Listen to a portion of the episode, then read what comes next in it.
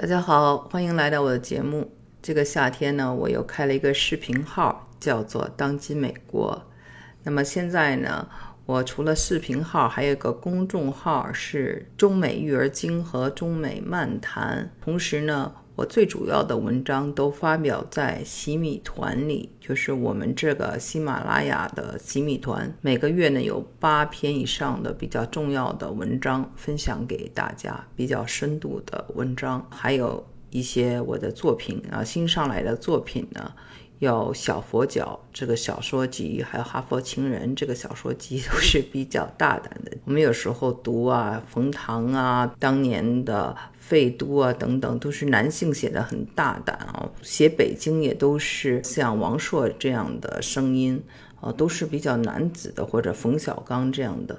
其实我很想听一听大家对我的作品的一个反响，因为我是一个从女性角度也涉猎了这些话题。毕竟我是在北京长大的，他们的玩世不恭，他们的视野。格局我都很熟悉，但是是从一个更加国际化和更加女性的角度。我觉得我的作品北京味儿也是很足的，但是褪去了北京爷们儿的大男子主义。现在的社会是个人就做自媒体，以专家自居啊，给大家一些建议啊等等。所以呢，我觉得在这个时候，大家呢还是要有自己的判断能力。我还是把我的一些作品呢变成了收费，因为我希望跟有判断能力和有素质的听众读者打交道。视频号当然刚刚开始，也是一个尝试，看看怎么样。因为毕竟大家很多人听过我的声音。可能也想看到我，见到我是什么样子。好，那咱们就接着下面的节目。最近杨丽萍引起了很大的争议，大家对她的演出有很多的不满，觉得好像不够的高雅。最近她的舞伴儿，国家一级舞蹈家王迪自杀，只有四十四岁啊，比她年轻，让人觉得很惨烈。那很多人直接就把矛头指向了杨丽萍，说都是杨丽萍害的。网上说她的什么难听话都有，巫婆、这个老女人等等。其实啊，咱们中国人绝大部分呢都是很善良的，但是为什么键盘侠会在网上这么喜欢骂？而且骂的这些人呢，都是一些公众人物。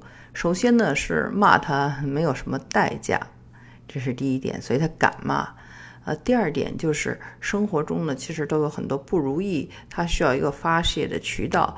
可能平时挺好的一个人，到了网上就变成了很激烈，因为很多事情不如意也没办法。嗯，学校、老师，还有单位、老板，你都得罪不起。女人，尤其是一个另类女人，就更容易成为一个众矢之的。西方有先河。小野洋子，披头士的粉丝们对她也非常的恶毒。那女性和女性之间还是应该有一种姐妹情的。我觉得我应该站出来替杨丽萍说话。虽然我不认识她，但是我觉得这样的对待一位女性的艺术家呢是不公平的。首先呢，大家都看过她的舞蹈。都是受益者，都感受到了它带给我们的美，对吧？你是既得利益者，虽然你觉得这可能没什么，那看他跳舞又怎么了？那他的孔雀舞确实给我们带来了美好，这点大家应该是感恩的。如果我们要评论他，一定是要看他的作品。引起争议，认为是流氓舞的叫做《春之祭》，我是认认真真的研究了他的《春之祭》，确实和我们所熟悉的他的孔雀舞啊、雀之灵啊不太一样，但是我觉得更好。我当时就一个感受，哇！今夕何夕？这么一部美的作品，怎么会让这么多卫道士看着不顺眼呢？这都什么时候了？我的小的时候，八十年代的中国，那个时候，中国裸体艺术大展都在美术馆展出了。那个时代，我就觉得比现在的人的思想还要开放。那我们现在的人接触了这么多的信息，怎么反而变得未到事了呢？首先，它这个春之祭，这个祭呢是祭祀的意思。人类早期呢，它是有祭祀文化的。我们讨论过很多次，甚至是活祭、人祭、血祭，你怎么叫都可以，就是人啊。被神给收了，不管是烧死各种死法，春之祭的祭里头，那就含有祭祀，就说明它是讲的是很原生态、原始的社会里所发生的事情。舞蹈家杨丽萍也多次讲，她就是原生态，她不是完全受学院派的那种训练的，她是自然的。我在上海的时候认识一位留美的导演，叫做胡雪华。啊，非常有才华的一位导演，在二零一零年的时候，我受他的邀请去参观了当时世博会上的上海展馆。他是上海展馆的艺术顾问和艺术总监。他虽然是上海人，但是非常有国际化的视野。他拍了一部非常棒的电影，叫做《兰陵王》。在《兰陵王》里，我第一次看到。杨丽萍啊，她也是跳舞，非常的原始部落的萨满的那种舞蹈，特别有震撼力。在这个《春之祭》里，我再一次看到这种舞蹈，有一种异曲同工之处。而且呢，他在这个剧里头也有谈到了双修。那双修大家会觉得有一些情色，可是它仍然是美的，是一种啊身体的美感。我想咒骂。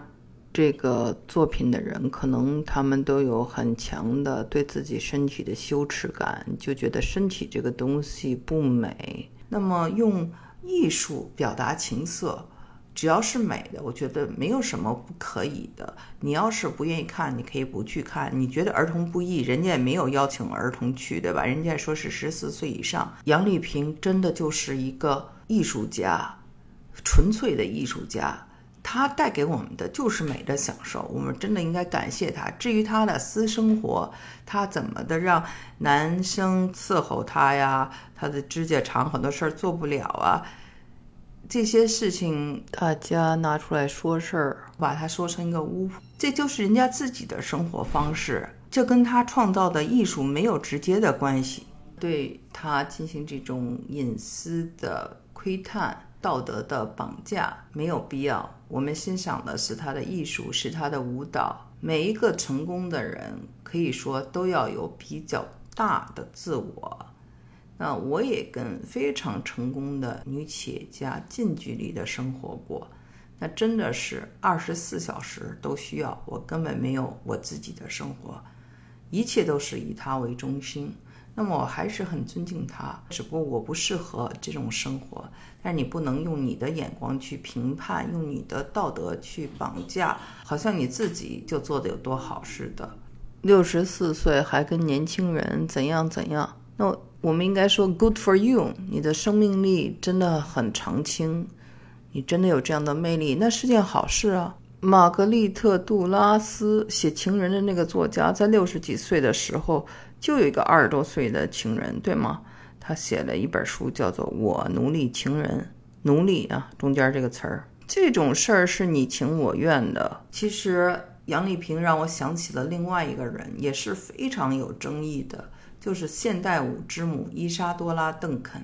这个美国人当年也被认为是什么巫婆呀，甚至骂很难听的话，说她是妓女啊。她的生活也是非常的反传统。但是他就是有革命性的，他认为舞蹈应该来自于自然、大自然，这点跟杨丽萍很像。杨丽萍认为舞蹈应该是原生态的。那伊莎多拉·邓肯，她喜欢的是赤脚跳舞，而且呢是穿着那种古希腊的衣服。她跟杨丽萍不一样，她比杨丽萍做的要夸张多了。他有一位情人，小他十八岁，非常有名，是俄罗斯的诗人，叫做叶赛宁。那叶赛宁也是自杀了，跟他好了两年以后自杀了。当年人们怎么看不上他，骂他，最后他仍然成为了现代舞之母。仍然是一个伟大的舞蹈家。就像以前我们会觉得无痛分娩是件什么事情啊？女人生孩子就得疼，这是天经地义的，不就生个孩子吗？母鸡还会下蛋呢，等等，都是这种论调。那后来无痛分娩也被接受了。我甚至在想啊，就大家非常争议的，他年纪大了啊，那些他的助理都很年轻，为什么大家习惯了老夫少妻，却对年纪大的女性哦，有一些年纪轻的人就，我倒是觉得未来的世界可能会看到更多这样的组合。现在女性和男性都发生了改变，跟我们过去认识的男性、女性都不太一样了。